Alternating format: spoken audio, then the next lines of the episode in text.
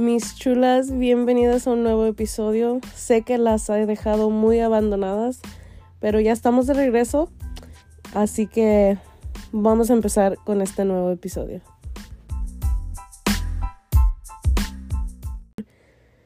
I'm gonna be real, real right now because I feel like I've gone MIA for one big important reason. And today I'm feeling very vulnerable. And I think that's very hard to come to terms with, especially when you're just someone who always puts like a hard front. You know, que todo esté bien, no pasa nada. Like, I got it. I'm always going to be good no matter what. But today, I don't I don't feel like I can fake the funk. I feel like I'm very much in my emotions today. And I don't think it's just the pregnancy hormones. I genuinely think I am just not in a low spot, but I'm just going through it, you know, like for a while things are good, good, good, and then you know things seem to get a little rocky and it just kind of kills your vibe. But I've just been dealing with, I think, in a sense, confidence. Um, or in a sense, like feeling accomplished. I feel like that's been eating me up lately. And instead of kind of using that as motivation to push harder, I feel like I fell back and was very in my head. I do feel like I've been spiraling for a couple weeks now. Um it just started off with like, oh, I'm to make an episode, but I was truly busy and we've like been going through so many emotions and like I feel like our lifestyle was switching up. Um so I couldn't but I've been wanting to make an episode for a couple weeks and I just couldn't find myself to come sit and record. And it was just super hard for me to get to do that and I hated the feeling because this is something I love to do. I only have a couple episodes, obviously, but you know, doing a podcast is something that I've, I guess, dreamt of in a sense for me, I think two years now. So the fact that I finally am doing it, obviously, it's super exciting. But I've just been, I've been in like a gray cloud. And I think a lot of it has to do I feel like pregnancy blues. Um lately I've been struggling a lot with my appearance and learning that it's okay to I guess find it I don't even know how to word it. Like I'm struggling here and I wish you guys could just speak to me so then you guys could help me explain what I'm feeling um I've just been struggling with myself with feeling like I'm not doing enough or beating myself because I'm doing too little in my head that's what I feel like and it just started with you know um I see pictures of myself and I'm like, man, I wish I could dress like that. And I just feel so bummy. Like throughout this pregnancy, I feel like I didn't really know how to cater to my body going through the changes and it's really hard because one moment like I literally didn't pop until I want to say I was like 6 months pregnant. I didn't show like at all literally up until then. And I feel like I was misdressing myself because I just truly didn't know like what looked good. I don't know if it was like oh I looked good because I thought it looked good or if it genuinely looked good. I felt like I was just getting insecure, seeing how my body was changing. Um, and I just felt like this isn't me, you know, like I I don't know what to wear. I I don't know what to do. I don't know if this is right. I don't know if this is wrong. I don't know if I look weird. I don't know if I look dumb. Maybe I shouldn't wear this. Maybe I should. And then it was just like you're so underdressed. Like I didn't want to go out with our friends because I was just constantly like in this epitome of I look disgusting, I look horrible, like I'm gonna get judged. And obviously, it's not like that. But that's what I felt in my head. I didn't feel comfortable. I didn't feel confident. I felt embarrassed. I just felt like fat. And I hated that because I kept beating myself up and I shouldn't have because I'm creating life, you know, and and I'm like so emotional right now. But I didn't want to look back and think like I hated my pregnancy or you know, like I don't want to look back to the little pictures that I so far have and be like, "Oh, I remember that moment. I was miserable." Or like I was so self-conscious of how I looked. Like I don't want my baby to think he didn't make me feel beautiful. Because pregnancy is such a beautiful thing, but it is realistically it's just so hard to learn how to cater to your new body and how to kind of go through the motions because you've obviously well i feel like especially for first time moms we've never been through this. I've never had to experience something like this. So it's all new. Definitely i do think in my next pregnancy i would be like oh this is a piece of cake. I could wear this this like i'll kind of know what i can and can't do in a sense and like not be scared to like dress a certain way i guess or like yeah like i just won't be as confused that I was during this time. But that was just getting to me. So I have like this motto that I've always lived by, and it's like, look good. When you look good, you feel good, you do good. Like, you know, it just kind of like starts the motor on things. It starts my morning. So I'm someone que siempre ha sido súper vanidosa, que me gusta arreglarme, siempre traigo el pelo, las pestañas, las uñas, me gusta vestirme de tal manera, me gusta lucirme bien. Pero llegó el momento en que no era así, o sea, ya no me podía vestir como antes y no sabía qué hacer. So my look good, do good, feel good mantra just kind of disappeared. And I feel like lately I was just kind of like bumming it. Like, para que me arreglo? Like, for what? Like, oh, I'm gonna do my makeup and then I'm wearing fucking just leggings and like a t shirt or leggings and like a, yeah, like a regular casual shirt. Cause it's like, well, I can't wear jeans. I hate maternity jeans. And then it's like, I can't wear regular jeans. I have to wear leggings all the time and I hate leggings. Leggings make me feel like such a bum. Before pregnancy, I owned like two pairs of leggings they're literally the exact same ones from Pink, but I wore them ooh like when I would probably like go out at night like to the store or something. Like I would wear leggings like cuz it was a little colder, you know? Or like I never wore leggings. You would never I could live without leggings my whole life. You would never catch me in them, like hardly. Because I just don't feel good. You know, like I jeans, I'm a jean girl. Like catch me in jeans. Occasionally my dresses you know when i like would go out like i wanted to show out but no like leggings no. And now that's all i live in and i feel like just bummy because i'm like what is this? Like this isn't me. And then now transitioning into the winter time i feel like now when i'm like oh i can dress like this i'm like oh it's too cold to dress like that now. And i think it's definitely harder dressing yourself pregnant when you're not like a petite, tiny person. Because I don't think I'm like my pre pregnancy body. I'm not like a big, big girl, but it's like I'm like a size medium through extra large. Like I have hips, I have like big thighs, like my butt, you know, like I have I feel like I have a good body shape, but I'm not tiny body shape. Like I'm thicker, you know?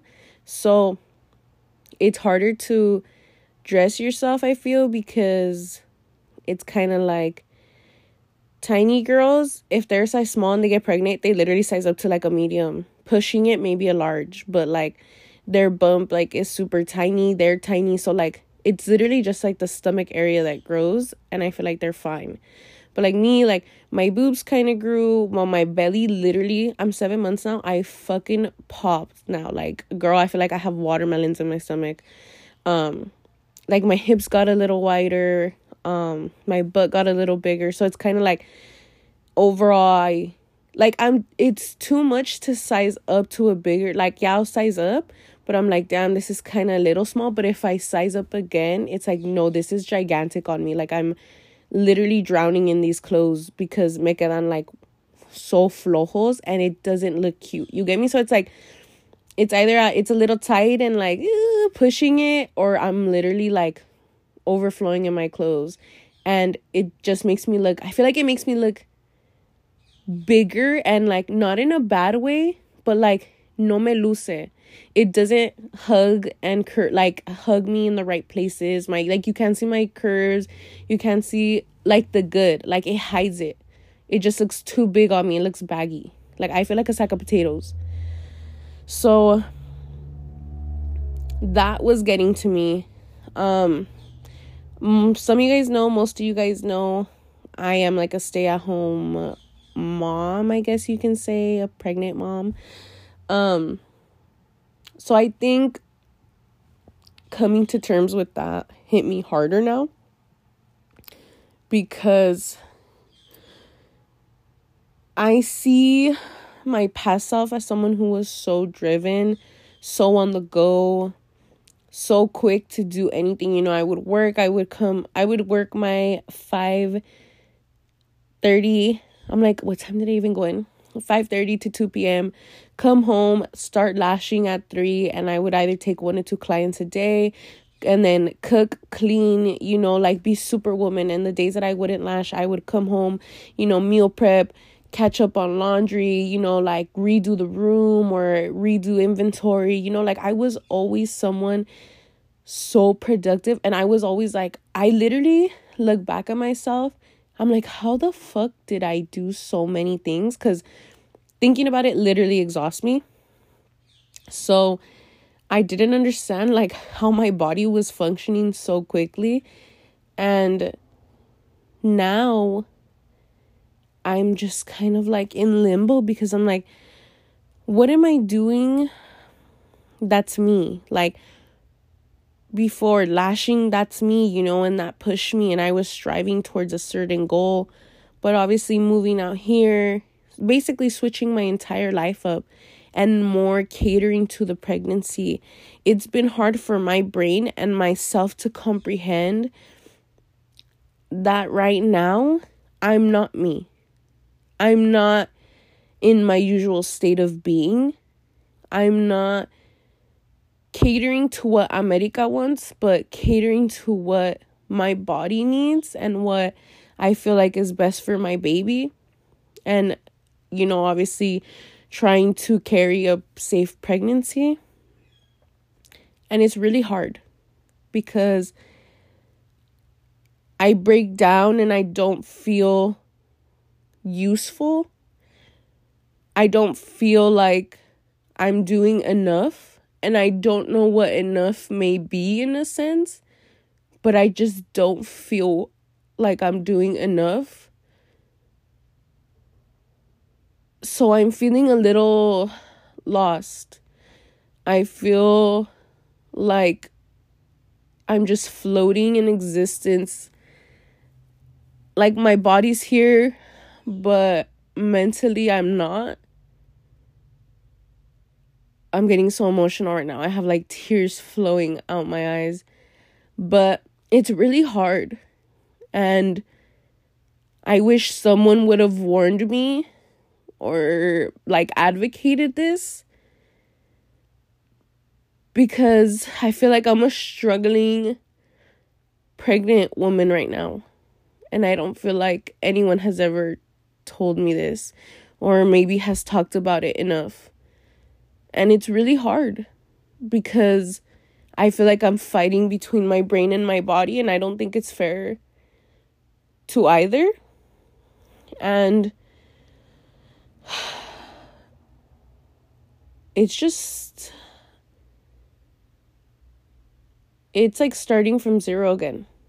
You know, you're relearning how to do your entire life. I'm relearning everything. I'm having to start from zero. And it's frustrating. And I'm scared because I know, in a sense, it's only going to get harder. You know, having my baby here, learning how to cater to my baby, learning what's best for my baby, getting a routine, being a first time mom. It's scary. And it's really, really, I don't know. I don't think anyone can ever prepare you as much as you think you like that you could for that.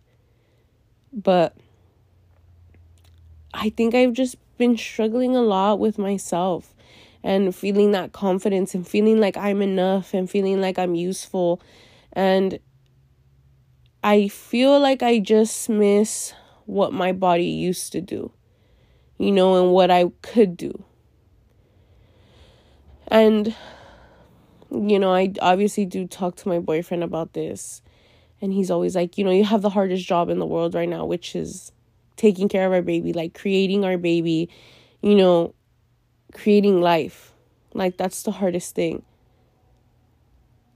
But it just, no matter as much as I feel like he talks to me, I feel like nothing helps. And I feel like that's the worst because I know he tries, but I just don't feel good. Like, I don't feel cute. like, I don't feel good. Some days I feel like I look like the prettiest or more like most beautiful woman alive. Like I love how my bump looks. You know, I love that my little baby's in there and that I'm like all these little moments and all these milestones I know them. And I see him and you know like feeling his kicks, feeling like when he's stretching, feeling when he's moving around like that's the most rewarding feeling because I know he's safe. I know he's okay. I know you know, he's growing. And I know we're getting closer to the moment to when I physically have him here. And it's super exciting. But you do lose a chunk of yourself in motherhood and I feel like the first one is pregnancy. You definitely use lose a big chunk of yourself during pregnancy. And I know one day I'll regain myself and I don't know if it's three months after, or once I give birth, or a year, two, three, four, five. But I know one day I'll be me again. But it's just scary to think that I'm losing myself because I don't want to get to a point where it's so low.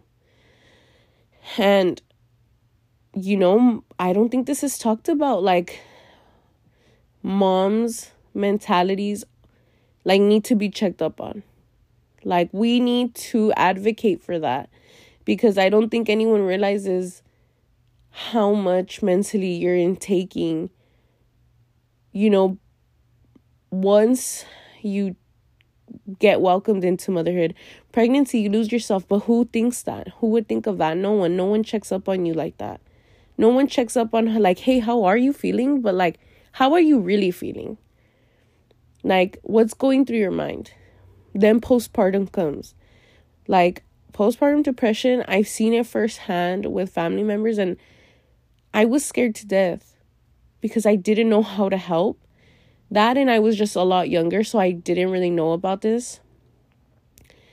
And it's scary. Like, you're not you. Your entire life your entire your entire life, your entire brain, your whatever your body can do, you're giving it to your baby. And you lose focus on yourself and it's like, "Hey, as a mom, you give everything to your kids. Yes, your kids are your priority, but don't forget that you're also a priority. Don't forget that if you're not okay, you can't keep pushing to give your kids more. If you're not taking care of your needs as well, your child is also like suffering because later, like, you're gonna fall short. So I don't want to do that to myself. So I really do try acknowledging to myself, like, hey, you're not okay right now. What's going on? Like, what can we do to help? You know, like I just kind of talk to myself, like I'm pep talking myself, like third person perspective to be like, what do you need? Like, why are you sad? Like, is this fixable like right now? Or is it you're spiraling into your thoughts again? Like, is it within time this will get better? Like, I seem to always want to control things that are not in my manner. But I'm just glad that I am at least to a point where I know what's literally going on instead of like, I just don't know. Like, I feel like shit. Because it gives me some clarity, it gives me some hope, it gives me faith that one day I won't feel as low. But that's what's been going on. And I feel like that's what has been kind of pushed me into a hole in general. So obviously, it affected me being actively proactive on this podcast. But hopefully that changes because I want to get back in here. I want to keep going, especially with the new year coming. I do kind of want to start the new year strong and obviously continue that momentum throughout the entire year. So I want good and I want better for myself. And you know, the holidays are coming up. Um, my baby shower is also coming up. So I want to be super hyped for that and I'm in a good mental state for that because there's so many things to celebrate for and I know although my like struggles right now are really important, I don't want to let them be so important to the point where it consumes my happiness. So I'm like fighting against all the odds right now to try to acknowledge it, but not let it consume me and swallow me up and have me spiraling like I've been. So let's change gears now, now that we got that off our shoulders. Now that I hope that some moms can relate and also acknowledge and maybe tune in and tap into themselves and see what they can do to kind of help themselves. And you know because maybe talk to someone. Because we need to bring light into what's going on. So now let's switch gears into a better topic. I am in this process of planning my baby shower. And my baby shower is literally like a month away and i don't even have anything done. It's crazy. Um it's a lot of thought and work to put into, especially knowing that after that, I can pop at any given moment. Like, I, my baby shower is literally like five weeks before my due date. So I could literally pop in any moment, which is fucking insane to me. But, you know, it's just a lot. Like, I've always obviously been around for my sister in law's baby showers, but I never like I always help them, but it's not the same as like literally having to plan it out from scratch. And I'm just like, oh my god. Thankfully I have like my mom who can help me. She's like, you need this, this, this. And I'm like, oh my god, oh my god. And then I'm like, I tell my boyfriend, I'm like, my mom said we need this, this, this, and that. And I'm like running back and forth mentally and physically, just like, what the fuck? Like, it got to the point where I was like, I don't want a baby shower let's just not. And my boyfriend was like, stop it. You're having a baby shower. Like, this is like not a once in a lifetime thing, but it's like important because each pregnancy is different and that. And let's like, what if we just decide we don't want more kids, you know, or whatever happens? He's like, that's a memory for us, you know? So stop it. Like, we're having a baby shower and it's just like, uh, he does try he does keep me level headed. Tries and does. But it's just a lot, especially because he has so much fucking family. Like, mijo, like we literally are renting a ranch. Like, our like where we met, it's literally like a party venue. We had to rent the ranch because he has too much family. A small comida for them is literally like 50 people. And I'm like, girl, where are we gonna fit 50 people in the backyard? Like, we have a fat ass pool. That shit takes up all the space. Like, no caben las mesas, dude. So, it's just a lot. And I'm excited, but I'm overwhelmed for that day to come. And I don't know. I'm just like, I just want it to look beautiful. I want to take I want to have like pictures taken. You know, I want to have so many memories to look back on because like I said it is in a sense like a once in a lifetime, once in a pregnancy experience, you know, like I want to be able to show my baby all these things. Like I want him to see you know like look, we were so like this was us before you even came and before we even met you and we were just so fucking excited and like blew your baby shower at the roof. Um but I just think all that is it is really important. It's just it's mucho, it's a lot to deal with. It's cansado. Like, girl, I need to take a nap. Like, this is too much. And I'm just like exhausted. Like I said, thankfully my mom's there, so I know she'll be like, girl, I got you. Like, sit down, just tell me what you want. So I know I have like that big help because, you know, like we think alike. She knows what I like, she knows what I vision. Like, she knows what I have going on in my head. So thankfully, you know, I have that help. And she's such a big help. And like, she just tries to make life easier for me.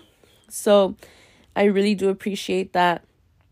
Also, the fact that I'm literally going to give birth within two months is blowing my mind. Time is flying by, and I'm just like so fucking scared because I'm like, what the fuck? Like, oh my god, I'm terrified of childbirth. I'm terrified of my little gremlin ripping my coochie apart. I'm terrified of all the things that are going to go down from the moment I start to feel my first contraction or my water break to the moment that he's out. Like, I just want to see him. Like, can we just like skip the whole painful process and just get to the moment where he's like brought onto me? Because I just want to see him. I want to see his eyes. I want to see his hair. I want to see his little toes. I want to hear him cry. I want to know he's okay. I want to meet the little baby who was fucking sitting on my ribs, who is not letting me breathe, who doesn't let me sleep at night, who makes me piss myself because he kicks he's literally on top of my bladder kicking me. Like I want to see how he looks. I want to see what we created, you know? I just you're like cooking for 9 months. I'm so ready. Like the anticipation is at its peak I just want to make sure like he's okay, you know? And I just I just don't even know how to explain it. But it's insane. Like I'm trying to gather myself, collect myself as well as I can and prepare myself. But I know in, in that moment, todo va a valer madre. Like whatever I prepared myself for, gonna go out the fucking window and it's just gonna be whatever I feel in that moment. but it's insane. So, mommies, if um you have any tips, tricks, advice, whatever, please DM me. Um, obviously you can DM the podcast page, my personal page, whatever. Y dime, dime what helped you. Tell me your holy grails. Tell me what you what you suggest to do after childbirth, what to bring to the hospital, what to do after, what to do before, what what helped you. I don't care. Like dime todo lo que tú sabes para yo like prepararme as much as I can. Please. Is it before, after, during? I don't care. Just let me know. Switching gears, um, I've been recently binge watching these new shows and I'm so obsessed with them.